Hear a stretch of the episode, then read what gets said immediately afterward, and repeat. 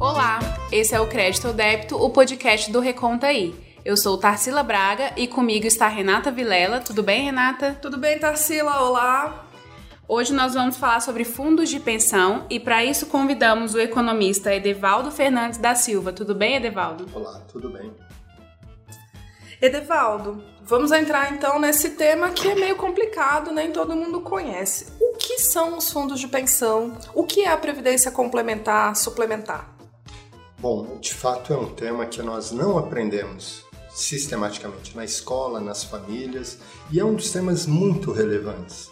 É, fundo de pensão, se eu pudesse simplificar, é a junção de esforços em que trabalhadores, empresas e até mesmo governos contribuem para formar aposentadorias e pensões que protegem os trabalhadores para quando eles estiverem é, no final do ciclo da vida laboral.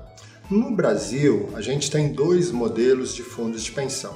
Os fundos de pensão abertos, em que uma empresa congrega esforços para oferecer aos seus trabalhadores esse benefício. Em síntese, é Fora o que o trabalhador ganharia de uma aposentadoria do INSS, a empresa complementa para ele manter um padrão de renda. Não é o total do salário dele, mas é um valor que complementa, fora o INSS, mantendo uma condição de qualidade de vida. É, esse é o modelo que a gente chama fechado. Empresas e trabalhadores juntos congregam esforços para isso. O outro é aberto, em que eu, você, qualquer pessoa pode ir a uma seguradora ou um banco e contratar um plano individual. Daí o nome ser aberto, que é aberto a qualquer pessoa. Aqui no Brasil, esses dois segmentos, abertos e fechados, correspondem hoje a quase 2,3 trilhões de reais é, de valores poupados, guardados para o pagamento de pensões e aposentadorias. Nas pensões fechadas temos cerca de um trilhão e esse valor é para o longo prazo. Na realidade, ele de fato paga aposentadorias e pensões. Nas abertas, ela tem funcionado mais como um investimento e um investimento que tem ficado muito no curto prazo.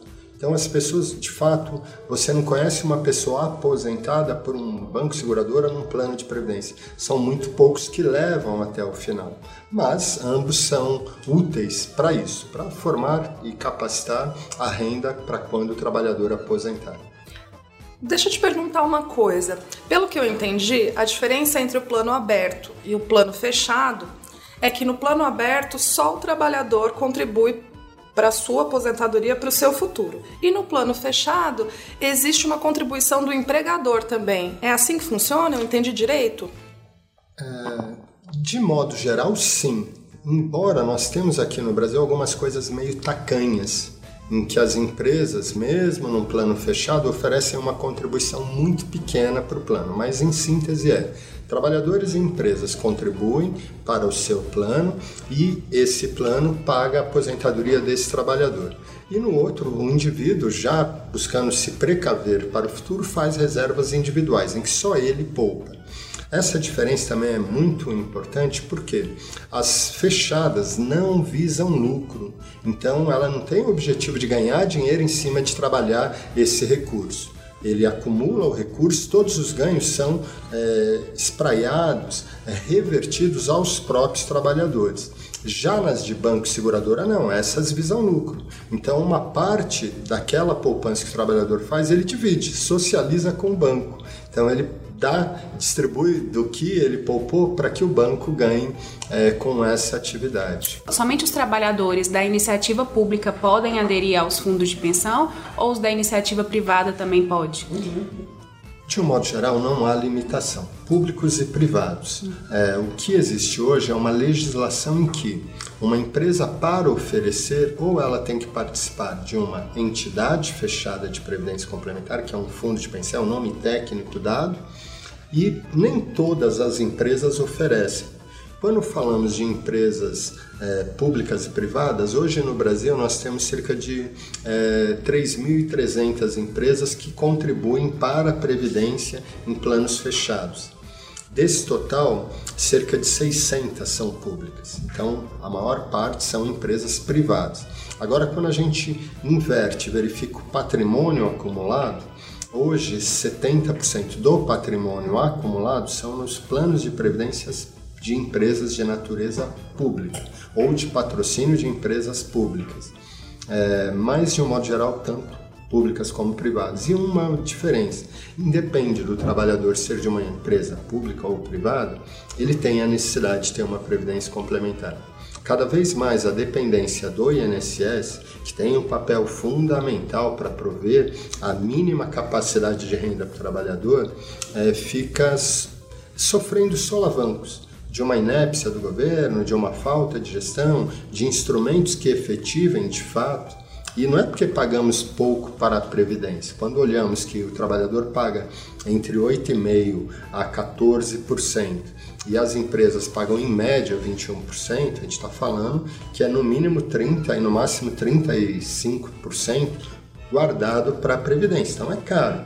Mas como é, a falta de instrumentos qualificados, a falta de ter reservado esse dinheiro como deveria, fez com que hoje esse custo seja cada vez mais um percalço. Uma coisa que a gente observa é que a renda dos aposentados está sustentando não só a eles, mas está sustentando o filho e muitas vezes o neto, né? O núcleo familiar. É, o núcleo familiar inteiro e às vezes faz a economia de, de pequenas cidades girar. Você tem alguma visão agora? Você tem alguma opinião, alguma ideia do que pode acontecer agora no Brasil depois dessa reforma da Previdência, sobretudo nos pequenos municípios? Nós iremos sentir com mais peso e significado nos próximos 30 anos. É, estudos como feitos pela Unicamp é, dão um número de perda da renda para aposentadoria de aproximadamente 32%.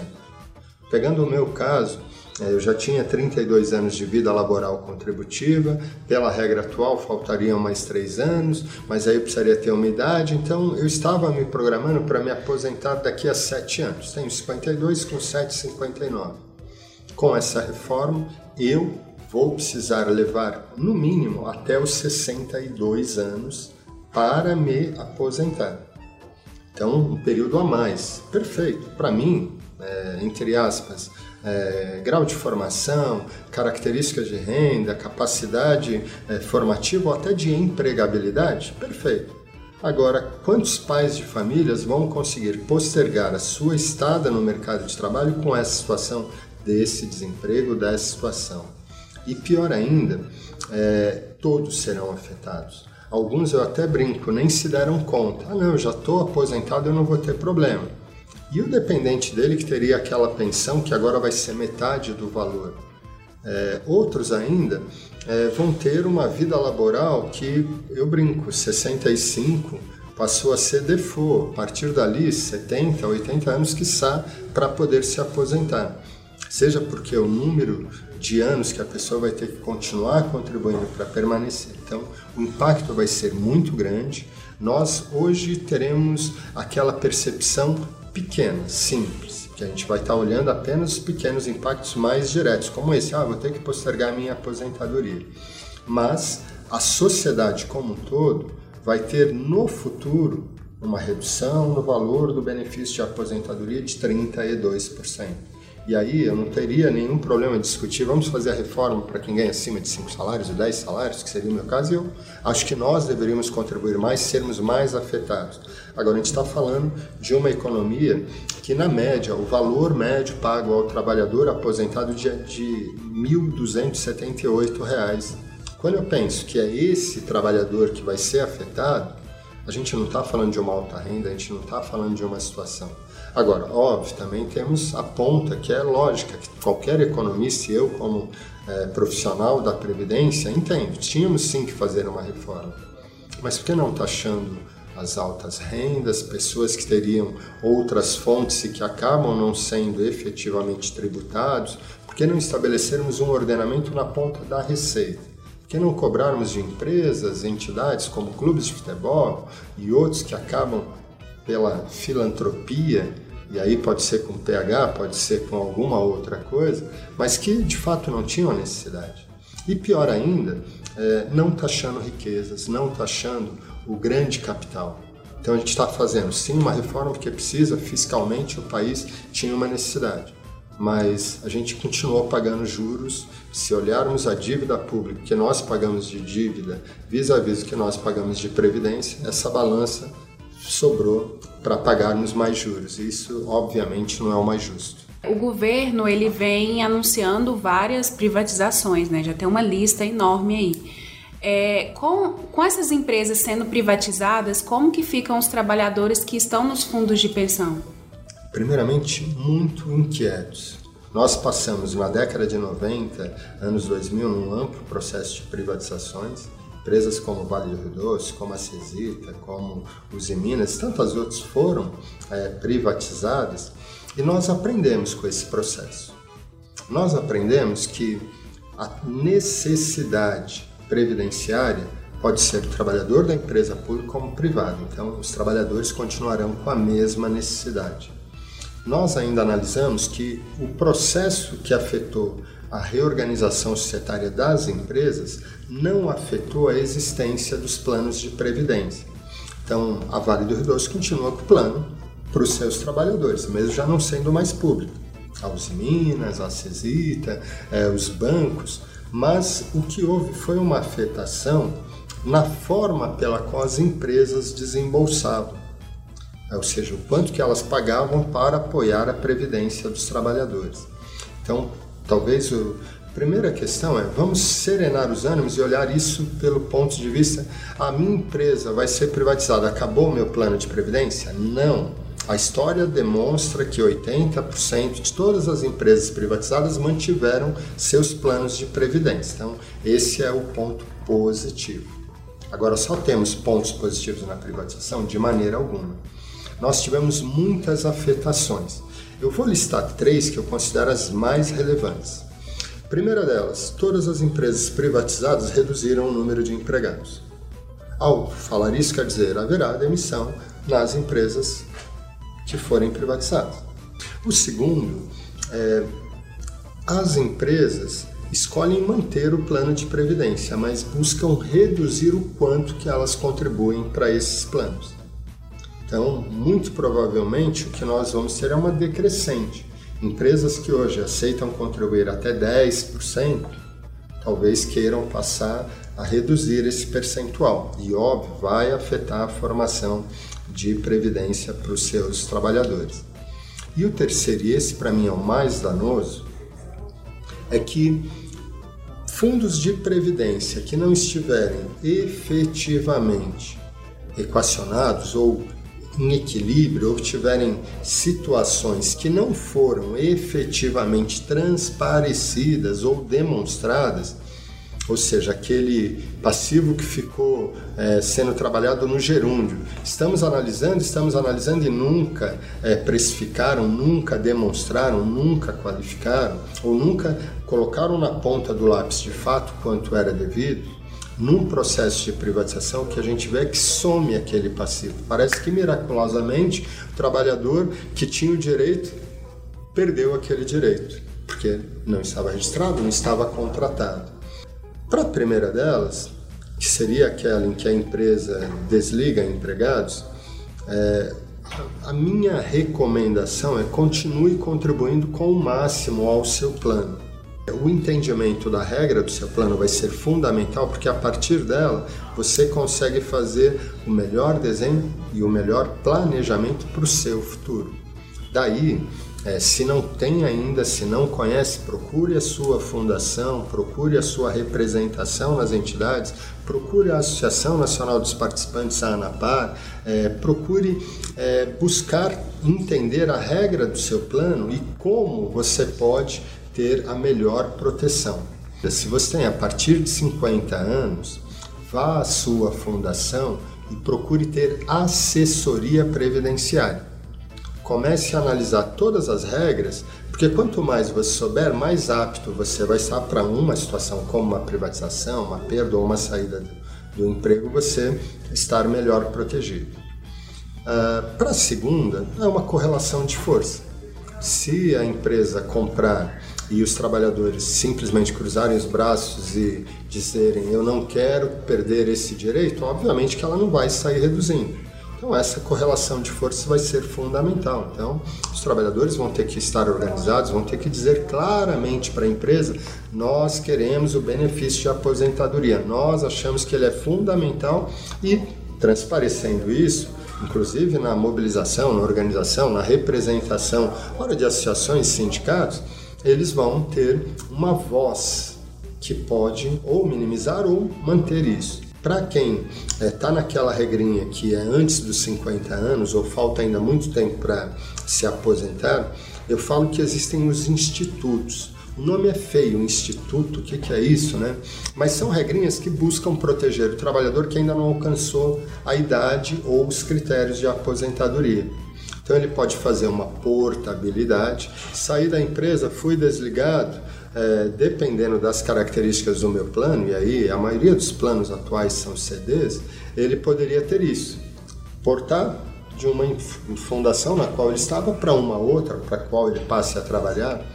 Ele pode portar até mesmo para um plano que a própria fundação criou, no âmbito agora dos planos é, família ou de grupamentos. Ele pode ainda portar, inclusive, é, para uma previdência aberta. Óbvio que não é a melhor vantagem, porque ele vai, por conta do lucro que essas entidades pagam, por conta do retorno delas, que não é de longo prazo, ele acaba perdendo recursos. Mas pode ser uma alternativa. Mas ele ainda tem o alto patrocínio, que é ele conseguir é, continuar contribuindo para o plano até alcançar os critérios. Ele tem a condição de ter o valor dele reservado para quando ele alcançar, então ele vai ter rentabilidades sistemáticas entregues ao longo da vida, no famoso, a regrinha é feia, né? o nome é feio, BPD, Benefício Proporcional Diferido, mas que é o que ele acumulou fica reservado, guardado para quando ele alcançar os critérios, ele poder receber. E dentro disso, o pior das possibilidades é simplesmente resgatar dinheiro para aposentadoria, dinheiro para a minha vida de longo prazo, ela tem que durar ao longo prazo. Você pegar o dinheiro e achar que pegou um, um milhão, quinhentos mil ou qualquer valor e que isso vai resolver, ele é temporário. Você resolve talvez a visão de curto prazo, mas depois, e eu aprendi muito com os nossos aposentados, que todos nós teremos várias fases na aposentadoria a fase do melhor aproveitar, que assim que aposentou, os próximos 10 anos você vai ter isso como a melhor capacidade. Depois você vai ter maiores necessidades, porque a idade vai avançar, vai te cobrar, vai te exigir mais situações em que o custo já é maior e, obviamente, todos nós teremos a idade do perecimento, que é aquela fase última da nossa vida em que, óbvio, todas as condições vitais vão sendo reduzidas e isso tem um custo muito caro. E você chegar nessa fase, é, talvez ela te cobre um custo muito alto. E se você não tiver uma reserva de aposentadoria, isso vai ficar pesado. E em síntese, assim, o processo de privatização no Brasil, ele na maioria das vezes não tem sido um processo em que a gente brinca, em que estamos simplesmente buscando uma melhor gestão. Ah, a gestão privada vai administrar melhor na maioria das vezes a gente vê uma usurpação, uma transferência sem efetivamente o custo adequado por aquela empresa. E vamos torcer né, que as empresas que venham, venham como se fosse agora esse sistema B das economias circulares, aquelas empresas que pensam nos stakeholders, pensam numa economia em que todos os atores são relevantes, que queiram preservar o meio ambiente, queiram preservar a capacidade de entrega à sociedade estejam preocupados com os impactos ambientais, sociais, porque senão a gente talvez tenha é, esse capitalismo mais selvagem, mais prejudicial. E aí sim, é, muitas das ações que as empresas públicas fazem, que é alcançar a sociedade sem se importar com o lucro, obviamente que as empresas privadas não vão fazer. Então imagina que você tem no Brasil inteiro, talvez dos 5.645 municípios, uns 800 que consigam ter condições de pagar pelos serviços prestados. E os outros? E aquele pequeno município lá do, pegando Minas, lá do Vale do Jequitinhonha, quem vai cuidar para prover água, saneamento, energia? Se visa lucro, aquela pequena sociedade não vai ter como pagar o custo efetivo daquele processo. Então isso quer dizer que isso vai recair de fato sobre o Estado, E pior, sem ter retorno dessas outras localidades que dariam lucro, que seriam vantajosas economicamente e que colocariam a nós, a minha, a você, aos nossos é, familiares, ter que custear novamente algo que a gente já pagou e que, por conta do processo, é, muitas vezes isso não se faz. Pelo que eu consegui depreender da sua fala, ao trabalhador resta se organizar, se informar, tanto no âmbito da previdência quanto no âmbito das privatizações é, e não sei se tem esperança de que o, o, as empresas sejam compradas por grupos maravilhosos que pensem na sociedade como um todo, mas talvez se organizar para lutar contra essa venda, né? Mas prosseguir, vamos prosseguir aí, Tarsila. É, Devaldo, eu queria saber se esses fundos de pensão têm algum tipo de fiscalização é, em cima deles, como que funciona? Evoluímos sim no processo fiscalizatório é, hoje, a Previc, Superintendência Nacional de Previdência Complementar, recebe é, quase full time todas as informações sobre aplicações financeiras. Então, comprei um título público, o Banco Central informa direto a Previc, o sistema do Banco Central que registra a compra de títulos públicos. Comprei uma ação, comprei um fundo, comprei um item, a B3, que hoje centraliza as negociações de ações, papéis privados, títulos e valores imobiliários em geral, obrigatoriamente também repassa para a Previc. Então, hoje nós já temos um controle que é quase real time é, só que isso também exigiu um processo que as entidades fechadas também evoluíssem. Processo de representação, de fazer parte da governança dessas entidades, hoje é bastante cobrado. Hoje a pessoa responde pelo CPF. Ela, enquanto pessoa, responde patrimonial, civil, criminalmente e, obviamente, é, isso também é um item importante. Na maioria das entidades de natureza pública, nós temos representação da empresa e dos empregados. Então, dos empregados é eleito, das empresas é indicado. Temos muito que evoluir, mas isso já é um processo que crava um controle maior sobre os recursos ali alocados. A grande chave para, de fato, fiscalizar e controlar, eu sempre é, penso que ela é uma responsabilidade de todos. Não adianta ter um governo bom em fiscalização, não adianta ter uma entidade bem administrada, não adianta ter uma governança nas empresas que patrocinam os planos, não adianta ter sindicatos e associações ou representações de trabalhadores efetivamente. Todos têm que estar convergindo. É, da mesma maneira, é, vai nos obrigar a enfrentar sim problemas Edivaldo, muito obrigada pela sua participação. Foi muito esclarecedor falar um pouco sobre fundos de pensão. Tenho certeza que muita gente não sabe o que é isso, não sabe como funciona. E até para as pessoas que têm fundo de pensão também saber dos direitos delas e o que, que elas precisam fazer para ter uma aposentadoria melhor lá na frente, né? Perfeito. É, de fato, o prazer foi meu. É um tema rico. Infelizmente, de fato, poucas pessoas têm todas as informações necessárias e fica de fato essa provocação. Se você participa de uma empresa que contribui junto para o seu plano de previdência, não abra mão de participar. Ao contrário, participe, participe ao máximo. Cada um real que você coloca, a sua empresa colocando igualmente, dobra, não tem nenhum investimento que pague isso. E além dessa, desse ganho já imensurável, a lógica da rentabilidade maior, a lógica do custo administrativo menor e mais ainda essa de você poder participar, ela é única. É um diferencial que você não vai ter em nenhum banco ou seguradora.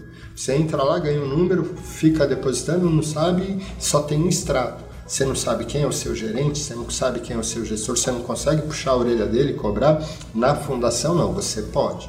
Mas independente disso, essa figura da contribuição da sua empresa junto com a sua, ela é única, então vale muito a pena.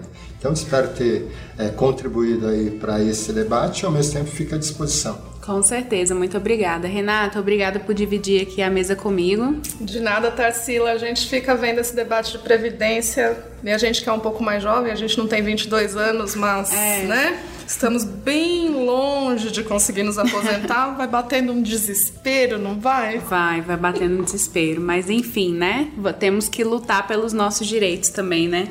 E você que está nos ouvindo pode acessar o nosso site www.recontai.com.br. Lá você vai encontrar vários outros conteúdos, inclusive edições anteriores do nosso podcast. Acompanhe também o Reconta aí nas redes sociais, Facebook, Instagram e Twitter, todos arroba Recontaí. E também você pode mandar sugestões para o nosso WhatsApp, que é 61 99977 9527. Você também pode se cadastrar no nosso WhatsApp para receber as nossas notícias. Muito obrigada e até a próxima.